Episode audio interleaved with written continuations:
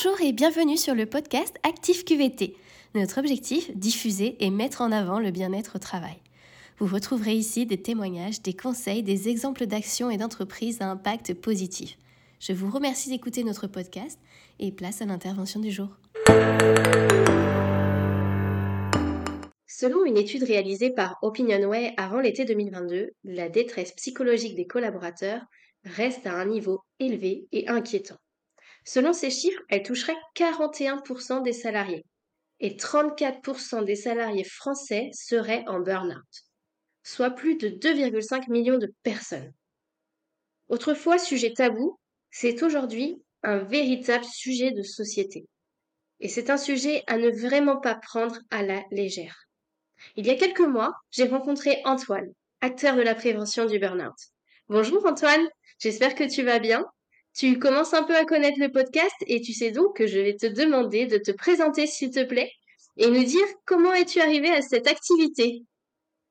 Bonjour Pauline, euh, merci, merci beaucoup pour ton invitation. Euh, ça me fait très très plaisir d'être là avec toi aujourd'hui pour, ton podcast.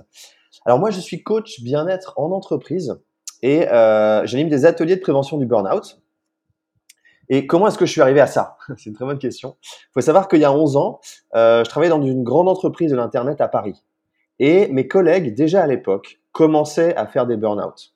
Et moi, je suis parti avant, en fait. J'ai pas attendu de faire le burn-out, je suis parti avant. J'ai quitté mon poste et je me suis mis en recherche bah, de plus d'équilibre, de plus de sens dans ma vie, dans ma carrière. Et j'ai pris un biais simple pour l'Asie. J'ai pris un grand virage. Et euh, en fait, je me suis installé en Thaïlande. J'ai vécu 5 ans dans un centre holistique. Holistique, ça veut dire quoi? Ça veut dire la santé physique, émotionnelle et mentale. Je voulais faire quelque chose de positif pour le monde et je me suis rendu compte qu'avant d'aider les autres, il faut d'abord s'aider soi-même. Et donc j'ai commencé un gros travail sur moi-même, d'introspection, de thérapie, d'accompagnement. Et ensuite, petit à petit, quand je me suis senti mieux, quand j'ai gagné en force, en, confiance, j'ai commencé moi-même à me former sur la méditation, sur le coaching, sur l'hypnothérapie, sur différentes modalités. Après 5 ans en Thaïlande, j'ai passé 2 ans au Pérou, toujours sur le même parcours. Et aujourd'hui, moi, ma, mission de vie, en fait, c'est vraiment de créer ce pont entre l'entreprise d'où je viens, que je connais bien, et puis le bien-être que j'ai exploré au cours de toutes ces années. Et bah, ça se traduit actuellement justement par ces ateliers euh, en entreprise et par du coaching également de, de manager. Merci Antoine pour cette présentation. Tu, as bien bougé, tu as bien voyagé, tu as dû apprendre vraiment euh, plein de choses et tu dois avoir effectivement pas mal de choses à transmettre euh, euh, aux personnes qui, souhaitent, qui souhaitent améliorer leur bien-être personnel et leur bien-être au travail. comme tu le sais, le burn-out, c'est un sujet auquel je suis très sensible et je suis donc contente de te recevoir sur le podcast pour sensibiliser et essayer de prévenir les situations de burn-out. Euh, alors, juste une petite note d'information pour vous rappeler qu'Antoine et moi-même, nous ne sommes pas euh, médecins et que euh, rien ne remplace le diagnostic et le suivi par un professionnel de santé. Alors, pour commencer, Antoine, qu'est-ce qu'on appelle un burn-out? Alors, très bonne question, merci Pauline. Bah, si on regarde la définition de l'OMS, hein, l'Organisation mondiale de la santé, le burn-out, c'est un stress chronique sur le lieu de travail qui n'a pas été correctement géré. Donc on parle bien de stress chronique sur le lieu de travail euh, à long terme en fait. Hein, c'est un, cercle vicieux. Moi j'ai une définition un peu plus personnelle que j'aime bien. Euh, et j'aime bien dire que le burn-out, c'est ce qui nous arrive quand on a fait semblant d'être quelqu'un d'autre trop longtemps et que la réalité nous rattrape, nous tapote sur l'épaule et nous dit Eh, dis donc, tu te prends pour qui? Et c'est ça un petit peu en fait. On, a fait semblant d'être Superman ou Wonder Woman. Et au bout d'un moment, bah, on, va au-delà de ses limites et euh, ça casse. Il y a quelque chose qui craque en nous. Et ça peut aussi venir du fait que, bah, en fait, on fait un peu semblant, on joue un rôle dans notre propre vie. Et même dans l'entreprise, on n'est pas forcément aligné avec les valeurs de l'entreprise. Souvent, c'est ça, on démarre une carrière et au bout de quelques années, on se trouve décalé. Moi, c'est ce qui m'est arrivé hein, dans cette grande entreprise de l'Internet à Paris. Je me suis retrouvé au bout d'un moment décalé par rapport aux valeurs de l'entreprise. Je savais plus trop ce que je faisais là. Et ça, ça crée de la friction, ça crée de la frustration au quotidien et ça peut éventuellement euh, déboucher sur un burn-out. Merci Antoine pour euh, ces, précisions. Euh, et effectivement, le burn-out, c'est quelque chose à, vraiment pas prendre à la légère. Euh, j'ai par exemple reçu plusieurs témoignages sur le burn-out. notamment, j'ai rencontré une personne qui avait perdu l'usage de la parole suite à un gros burn-out et pour qui même quelques années plus tard avait beaucoup de difficultés à s'exprimer. J'ai rencontré aussi une personne qui avait perdu l'usage de ses, de ses jambes et qui a mis un peu de temps avant de pouvoir remarcher. Donc quand on tombe euh, dedans, cela peut vraiment être très très grave et surtout euh, ça, peut prendre des années pour, euh, pour remonter la pente. Est-ce que tu peux nous en dire un peu plus sur les personnes qui sont le plus enclins à faire un burn-out et, pourquoi? Bah, absolument. Déjà, comme tu dis, Pauline, ça peut être très très grave, hein, comme, comme tu le décris. Ça peut aller très loin. Euh, alors, si les auditeurs qui nous écoutent ont déjà vu un burn-out en voiture, une petite métaphore, bah, qu'est-ce qui se passe quand on voit un burn-out en voiture? On voit, euh, on accélère très fort. En fait, on accélère trop fort. Les roues patinent et les pneus montent en température. Et ça, ça crée une fumée d'enfer. C'est ce qu'on appelle un burn-out en voiture. Vous avez peut-être vu ces voitures qui font des donuts, des anneaux. Et bah, avec les humains, c'est pareil. Oui. très bien juste à- au lendemain de- des 24 heures du Mans. euh, c'est une belle métaphore, euh, Antoine, merci. Exactement, les, les 24 heures du Mans, c'est c'est une des plus grandes courses et euh, euh, il y a eu quelques burn-out pendant, la course. Et, euh, et donc, bah, les humains, c'est pareil. C'est pareil, c'est-à-dire que ce sont les performeurs, ce sont ceux qui aiment se lancer des défis, euh, aller au-delà de leurs limites, qui risquent un burn-out parce qu'on se pousse, on se pousse à aller plus loin. Et surtout, parce que les performeurs, ils ont une grande difficulté à admettre leurs limites. Ils veulent pas accepter leurs limites. Ils disent non, non, je peux faire plus, plus, plus. Donc on tire sur la corde, on accélère trop vite, trop fort. Et en plus, bah, notre environnement de travail nous y incite. Parce que c'est quoi? C'est la culture de la performance, c'est la culture de la concurrence. Et donc, on nous pousse à aller plus loin, on nous pousse à aller plus vite. Nos modèles, euh, comme tu, tu parlais des 24 heures du Mans, c'est le culte de la performance, c'est le culte de il faut être numéro un. Tout le monde a, voilà, c'est Ferrari qui a gagné, super pour eux. Et Toyota, ils sont deuxième, et du coup, bah, on les voit, hein, ils célèbrent pas autant que Ferrari qui a gagné. Donc c'est ce culte de la performance aussi, et, et, de, vouloir être le numéro un qui nous pousse au burn-out. Ok, merci Antoine. Du coup, en fait, ce sont finalement les collaborateurs peut-être qui sont le plus engagés, qui sont le plus susceptibles d'en être victimes. Du coup, euh, quels sont les signaux faibles à identifier euh, pour prévenir le burn-out, que ce soit pour soi-même ou pour euh, protéger également un collègue? Alors effectivement, il y a, il y a des signaux annonciateurs hein, en début de burn-out, quand ça commence à, aller de, mal en pis. Moi, j'ai envie d'identifier trois signaux annonciateurs. Le premier, c'est le début un début d'épuisement. Donc c'est une fatigue physique, émotionnelle et ou mentale. Et ça continue, ça augmente, ça augmente, ça augmente. Donc c'est vraiment le, le début d'un épuisement. Le deuxième, c'est le cynisme. On commence à avoir un faible niveau d'engagement au travail, à la maison. On devient critique sur tout. Il n'y a rien qui va. De toute façon, ce qu'on fait, ça sert à rien. Ce job, il est, voilà, il est nul, etc. On commence à devenir cynique vis-à-vis de tout. Ça, c'est le deuxième élément. Euh, et le troisième, c'est on devient vraiment inefficace. C'est-à-dire qu'il y a un manque de productivité. Ce qui avant prenait peu de temps à faire, on commence à avoir euh, de plus en plus besoin de temps pour faire les mêmes tâches. Et on s'en rend pas forcément compte. Mais on a ce manque de productivité et en plus, on se sent incompétent. C'est-à-dire qu'on on se dit, euh, je suis nul. Ça renforce ce sentiment d'incompétence, de ne pas être à la hauteur des enjeux. Donc c'est ça, hein, c'est trois signaux. C'est l'épuisement physique, émotionnel, mental, le cynisme et l'inefficacité grandissante. Et euh, comment est-ce qu'on peut prévenir le burn-out? Pour répondre à la, deuxième partie de ta question Je pense que déjà, en cas de signaux, il faut, comme tu le disais, nous, on n'est pas médecin, hein, donc il faut consulter son médecin traitant, euh, un psychologue ou encore même la médecine du travail. Ça, c'est euh, c'est important de le faire, de consulter des spécialistes de la médecine. Et après, euh, quand on est collègue ou manager et qu'on commence à voir les signaux chez une victime potentielle, euh, il faut ouvrir un dialogue. Il faut être attentif à ça. Et, je crois que souvent, on se rend pas compte soi-même parce qu'on est né dans le guidon. C'est un des problèmes du burn-out. C'est ce qu'on disait, c'est que on veut se prendre pour Superman et Wonder Woman, mais autour de nous, on a des personnes qui sont là. On a des collègues, on a des managers, et il faut que ces personnes-là soient attentives et n'hésitent pas à en parler. Oui, c'est vrai que c'est pas évident d'aller voir un collègue et lui dire euh, attention, euh, t'es, euh, tu es presque en burn-out, mais euh, mais c'est vrai que ça peut ça peut sauver euh, ça peut sauver une vie. Donc Ouais. il faut il faut faire attention, il faut le faire avec tact. Il faut peut-être effectivement voir dans l'entreprise si on peut pas mettre euh, des process quand euh, quand il y a comme ça des situations potentielles de de, de burn-out. Et euh, du coup, quelle est la responsabilité euh, des entreprises et euh, qu'est-ce qu'elles peuvent faire? Bah, il faut savoir qu'aujourd'hui, euh, les entreprises ont une vraie responsabilité. hein. Euh, c'est écrit clairement dans le Code du travail. C'est écrit clairement qu'en tant qu'employeur, il faut prendre les mesures nécessaires pour assurer la sécurité et aussi protéger la santé physique et mentale des salariés. C'est l'article euh, L4121. Et les dispositions donc comprennent des actions de prévention, des risques professionnels, des actions d'information et de formation, et aussi la mise en place d'une organisation et des moyens adaptés. Donc c'est vraiment le cadre légal. Il y a aussi un accord sur le stress au travail qui date de 2008.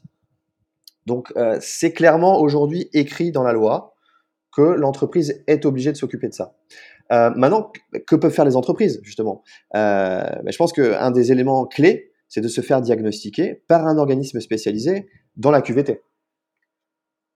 Effectivement, merci Antoine. C'est vrai que faire un diagnostic euh, euh, QVT ou comme on l'appelle maintenant QVCT, euh, ça peut permettre d'identifier, de prévenir des situations de, burn-out, puisqu'on va aller bah, justement dans ce diagnostic questionner sur la charge de travail, sur les sensations des collaborateurs, sur l'ambiance générale, et on peut très clairement voir si s'il y a des, des risques de burn-out. Alors, quand, quand se faire diagnostiquer et, peut-être comment, si on peut décrire un peu plus? Oui, euh, bah, bah, comment donc les, organismes de, de QVT, bah, comme Active QVT, je pense que ce qui est très intéressant avec la, solution que tu proposes, c'est c'est justement d'accompagner les entreprises bah, qui savent pas forcément comment s'y prendre, par où commencer, euh, quels sont les, les, KPI, les Key Performance Indicators, qu'est-ce qu'il faut regarder finalement? Comment est-ce que je le fais? Et ce qui est intéressant, c'est que justement, ce que tu proposes avec Active QVT, c'est de regarder ça en détail avec l'entreprise. Euh, donc ça, je pense que c'est un bon point de départ. Euh, les échéances, bah, l'idéal, c'est de se faire diagnostiquer régulièrement, hein, en amont des problèmes, euh, et surtout lorsque une entreprise est en phase de recrutement, qu'elle grandit très vite ou qu'elle se réorganise. Parce que ça, ça va créer quoi? Ça va créer de la friction, ça va créer des tensions, et pour reprendre un peu la métaphore, ça va créer des pneus qui patinent et ça, fait de la fumée. Donc il faut anticiper. Il vaut mieux toujours prévenir euh, plutôt que guérir. Merci Antoine. Donc euh, oui, ça c'est l'initiative de, l'entreprise.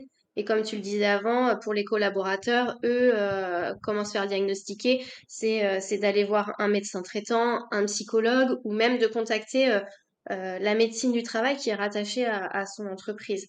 Ouais. Euh, il faut vraiment pas rester seul et il faut pas hésiter à se faire accompagner parce qu'il existe euh, différentes euh, solutions d'accompagnement pour, euh, pour prévenir et puis éventuellement guérir si jamais c'est déjà trop tard.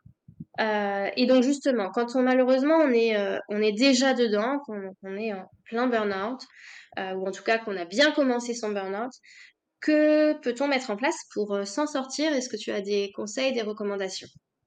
Oui, bah, déjà pour, rebondir ce que tu disais, euh, Pauline, c'est qu'aujourd'hui, heureusement, les langues se délient. Ça a beaucoup changé comparé à quand moi j'ai quitté euh, ma, ma, boîte il y a 11 ans. Le dialogue est ouvert, il y a une vraie prise de conscience. Donc ça, je pense que c'est super positif et, euh, et, les salariés le demandent. Maintenant, comme tu dis, malheureusement, parfois on se retrouve quand même dans cette situation, on atteint le burn-out.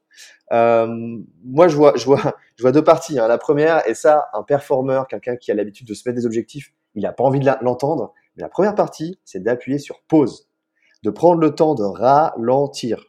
S'il y a de la fumée qui sort par les oreilles, il faut relâcher la pédale d'accélérateur. Hein. C'est-à-dire qu'il faut s'arrêter d'accélérer, il faut forcément appuyer sur pause. Et qu'est-ce qu'on fait? Il faut dormir, il faut faire du sport, passer du temps dans la nature, faire une détox digitale, vraiment se, se couper le plus possible des écrans, des informations violentes, du stress qui nous vient des réseaux sociaux. Prendre du temps pour soi, et ça, c'est difficile quand on est hyperactif, mais il faut le faire. Ça, c'est la, première partie. Et la deuxième, on, insiste encore dessus, hein, c'est aller voir un médecin. Faites un check-up complet, faites des tests sanguins, faites des tests urinaires, regardez la tension. Et euh, tout ça, ça peut être remboursé hein, en fonction de votre mutuelle. Et c'est important de faire ce bilan physique parce que si ça se trouve, le burn-out a déjà atteint des, des, conséquences, des séquelles physiques. Et là, il faut le prendre, l'attraper suffisamment tôt pour pas qu'il y ait vraiment des complications lourdes sur la santé. Euh, tu mentionnais justement, Pauline, des personnes qui, euh, bah, qui ont perdu l'usage de, leur, de la parole ou de leurs jambes, au moins temporairement, et ça, c'est grave. Il faut vraiment pas en arriver là. Et pour ça, il y a besoin d'avoir un encadrement par un professionnel de la santé. Donc, euh, donc voilà, faut, faut vraiment penser à ça. Merci Antoine. Et du coup, alors, euh, comment l'entreprise peut-elle euh, accompagner son collaborateur pour, euh, pour préparer la reprise si la reprise est possible après un burn-out? Bah, c'est une, très bonne question parce qu'effectivement, parfois on va trop loin, le collaborateur part en burn-out et après c'est difficile parce qu'on les entreprises peuvent être démunies, elles elles savent pas forcément comment s'y prendre. Moi, je pense qu'il y a, il y a trois parties, il y a trois éléments à prendre en compte. Le premier, c'est vraiment d'écouter le collaborateur et ses besoins, ouvrir un dialogue. Et souvent, c'est ce qui a manqué au, au, départ en fait. C'est-à-dire que Une des raisons pour lesquelles le collaborateur a fait ce burn-out, c'est que l'entreprise n'était pas suffisamment ouverte au dialogue, à l'écoute, et qu'il s'est senti seul et isolé. Et ça, ça a mené à un burn-out. Donc ça, c'est le premier élément. Je pense qu'il faut vraiment être à l'écoute de la personne, euh, de, l'acteur principal de, ce qui se passe. Le deuxième élément, c'est bah, lui donner plus de flexibilité dans son organisation, être prêt à des compromis. Il faut que l'entreprise soit prête à, à voir les emplois du temps, à voir comment on peut vraiment aider cette personne à revenir et qu'elle se sente prise en compte, écoutée, respectée et qu'elle puisse performer dans son travail, évidemment, mais de manière humaine. Donc maintenant, je pense qu'il y a le télétravail, donc ça aide aussi, ça peut aider à la flexibilité. Et le troisième élément, euh, il faut mettre en place un accompagnement au sein de l'entreprise, et ça, ça peut se faire justement avec des coachs comme moi-même, qui vont faire en sorte que le collaborateur sorte complètement du burn-out et que ça, soit maintenu sur le long terme, que ses progrès se maintiennent à long terme euh, dans, sa, dans son retour au travail, en fait. Merci beaucoup Antoine. Euh, j'avais un petit peu peur que ce soit un sujet euh, pas facile à traiter en 20 minutes. Néanmoins, on a essayé du coup d'aller euh, d'aller à l'essentiel parce que c'est vrai qu'il y a beaucoup beaucoup de choses à, dire bah sur le burn-out. Comme on l'a dit plusieurs fois dans l'épisode, c'est vrai qu'à la base c'est un sujet tabou. On commence à en parler, mais c'est vrai que c'est pas évident d'avouer qu'on a fait un burn-out parce que on a l'impression qu'en fait c'est un une, une, faiblesse, alors que, que pas du tout en fait. C'est simplement une, une réaction euh, normal à, une surcharge de, stress et que, euh, et que justement c'est parce qu'on était peut-être trop engagé, euh, trop dans la performance qu'on le fait, donc il faut pas se voir comme une faiblesse. par contre, il faut vraiment, vraiment agir et pas laisser des situations s'aggraver. donc, je suis très contente d'avoir fait cet épisode avec toi. J'espère que ça sensibilisera des collègues, des managers, des personnes pour elles-mêmes pour protéger et, euh, et, que, euh, et que vraiment ça, ça nous incitera à prendre un peu plus soin de notre santé mentale qui est, qui est juste primordiale. Euh, avant de te quitter, Antoine, petite, petite, pardon, petite question signature du podcast que parfois j'oublie de poser, désolé. du coup, de ton côté, qu'est-ce que tu mets en place pour améliorer ton bien-être au travail? Alors déjà, merci beaucoup Pauline pour, pour notre nos discussions aujourd'hui, ça a été un vrai plaisir. Et, comme tu le dis, c'est important de vraiment ouvrir ce dialogue, euh, que ce soit moins un sujet tabou, que les, langues se délient. Euh, et comme tu dis, c'est pas un signe de, faiblesse, c'est plutôt une force de pouvoir être honnête avec soi-même et honnête avec les autres. Et, euh, ça, ça permet, je pense, à chacun de mettre plus d'honnêteté sur sa situation et, dans son travail. Et c'est quelque chose qui va être apprécié de plus en plus, dans le monde du travail. Euh, d'être euh, d'être ouvert, d'être honnête. Donc ça, je voulais vraiment insister dessus. Euh, alors, qu'est-ce que je fais moi pour me sentir mieux? Ce qui est très important, j'ai toujours une source d'eau à proximité, hein, que ce soit une fontaine à eau, une gourde bien remplie, bien fraîche. Il faut savoir quand même qu'il y a trois quarts des Français qui sont déshydratés au quotidien, sans le savoir, et ça, ça va créer un stress physique qui ensuite remonte au niveau des émotions et aussi sur le mental. Donc ça, euh, avec les beaux jours qui reviennent, avec l'été qui va bientôt s'installer, avec potentiellement des, canicules encore en France cet été, mon conseil numéro un, faites attention à votre hydratation. Merci Antoine. Du coup, euh, je trinque à ta santé avec un grand verre d'eau.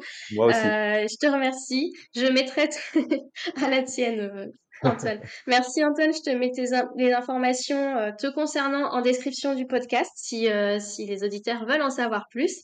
Et puis, euh, on se voit très bientôt. Encore merci. Merci Pauline, à bientôt.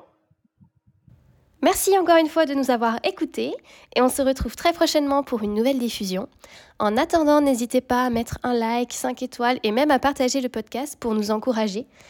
Si vous aussi vous souhaitez témoigner, partager vos actions, n'hésitez pas à nous contacter via notre site activeqvt.com ou sur nos réseaux sociaux, principalement LinkedIn ou Instagram. Je vous souhaite une très très belle journée et à très vite